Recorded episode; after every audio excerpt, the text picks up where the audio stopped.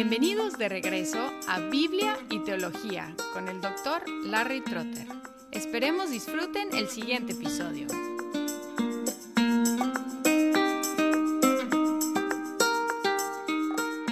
Ya llegamos a la conclusión de esta carta de Pablo a los Gálatas con los últimos versículos en Gálatas 6, 15 al 18 que dicen así.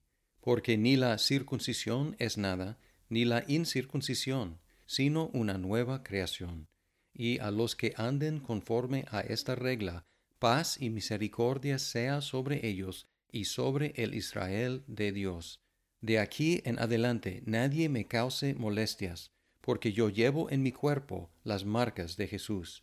Hermanos, la gracia de nuestro Señor Jesucristo sea con vuestro espíritu. Amén. Después de argumentar en contra de la circuncisión como una obligación religiosa, dos veces en estos últimos dos capítulos, Pablo dice que es irrelevante la circuncisión a la luz de algo que realmente importa. En el 5.6 dice que lo que importa no es la circuncisión ni la incircuncisión, sino la fe que obra por el amor. Y aquí en el 15 dice que lo que es importante no es la circuncisión ni la incircuncisión, sino una nueva creación. Y esta nueva creación contrasta con el mundo al cual hemos sido crucificados, como acaba de decir en el versículo 14 en la cruz de nuestro Señor Jesucristo, por el cual el mundo ha sido crucificado para mí y yo para el mundo. Ya no vivo según los valores de ese mundo, sino según los valores de la nueva creación. ¿Y cuáles son esos valores? ¿Cuál es la política de esta nueva creación? ¿Cuáles son las normas? Pues ya vimos en el fruto del Espíritu. En 5, 22 y 23, más el fruto del Espíritu es amor, gozo, paz, paciencia, benignidad, bondad, fidelidad, mansedumbre, dominio propio. Esto es lo que ahora importa. Este fruto, este vivir por el Espíritu, ahora es lo que importa en esta nueva creación. Y los que anden de acuerdo a esta nueva creación reciben paz, misericordia y gracia. 16. Y a los que anden conforme a esta regla, paz y misericordia sea sobre ellos y luego en el 18, hermanos, la gracia de nuestro Señor Jesucristo sea con vuestro espíritu. Amén. Aquí tenemos la tríada de paz, misericordia y gracia. Y si regresamos al capítulo 1, versículo 3, leemos, Gracia a vosotros y paz de parte de Dios nuestro Padre y del Señor Jesucristo. Empezamos con gracia y paz, terminamos con paz, misericordia y gracia que realmente resume los beneficios que tenemos en Cristo. La paz, el bienestar, la buena vida, la misericordia, que Dios no cuente nuestros pecados contra nosotros, y la gracia, su favor hacia nosotros en Cristo. En el 16 dice paz y misericordia sea sobre ellos y sobre el Israel de Dios. Hay algo de debate sobre quién es este Israel de Dios. Una interpretación es que el Israel de Dios consiste de los judíos étnicos. Pero esta interpretación va en contra de lo que dice en el 15, que descarta la importancia de la circuncisión y la incircuncisión, de la identidad como judío o como gentil. Otra interpretación es que el Israel de Dios consiste de los judíos creyentes en Jesucristo pero también esta interpretación va en contra del mensaje de esta carta que rechaza esta diferencia como de importancia.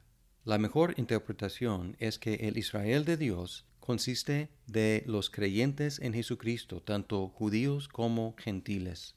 Si regresamos al capítulo 3, 9, dice, Así que los que son de fe son bendecidos con Abraham el creyente. Y luego del mismo capítulo 3, 28 y 29. No hay judío ni griego, no hay esclavo ni libre, no hay hombre ni mujer, porque todos sois uno en Cristo Jesús.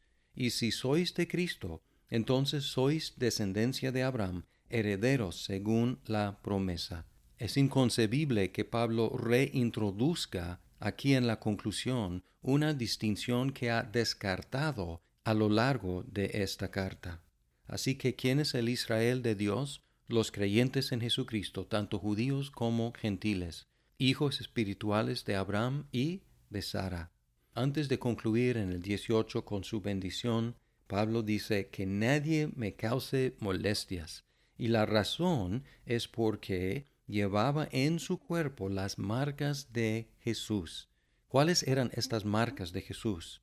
Fueron las cicatrices que él tenía por haber sido golpeado repetidas veces por su fe en Cristo.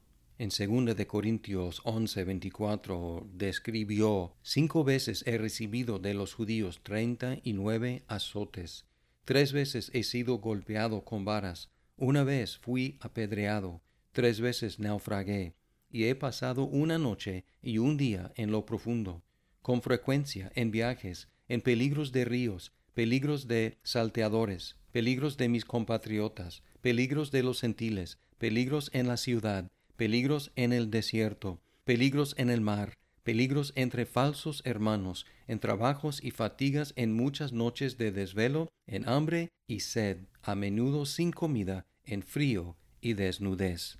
Así que el cuerpo de Pablo no quedó muy bonito, sino desfigurado por el maltrato que había recibido por predicar el Evangelio. Y aquí estas marcas que él llevaba en su cuerpo contrastan con las marcas que los falsos maestros querían dejar en el cuerpo de sus convertidos. Ellos querían dejar la circuncisión como marca de su religiosidad, pero Pablo contrasta las marcas que él llevaba como las marcas auténticas de Jesucristo.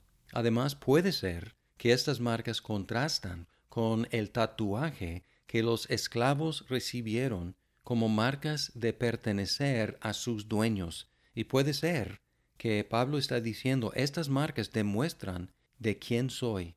Soy esclavo de Jesucristo. Y si tú quieres tener en tu cuerpo evidencia indeleble de que eres cristiano, si quieres un tatuaje genuinamente cristiano, si quieres las marcas de Cristo, la manera de conseguirlas es predicar el Evangelio hasta que te den una golpiza o muchas. Si leemos la historia de la Iglesia, o si leemos de nuestros hermanos de hoy en día, que están practicando y viviendo su fe en países que se oponen al Evangelio, podemos ver evidencia hasta a veces en sus cuerpos de la verdadera fe cristiana. Tenemos algunos ejemplos también en el mundo occidental, aunque probablemente muchos de nosotros vivimos en lugares donde no nos persiguen violentamente por nuestra fe. Pero aunque no tengamos la oportunidad de vivir nuestra fe en una situación como Pablo, en una situación como muchos de nuestros hermanos a través de la historia de la Iglesia y como muchos de nuestros hermanos hoy en día, tenemos el reto y el privilegio de demostrar a nuestro mundo, aunque sea un mundo cómodo, lo que es la fe cristiana genuina.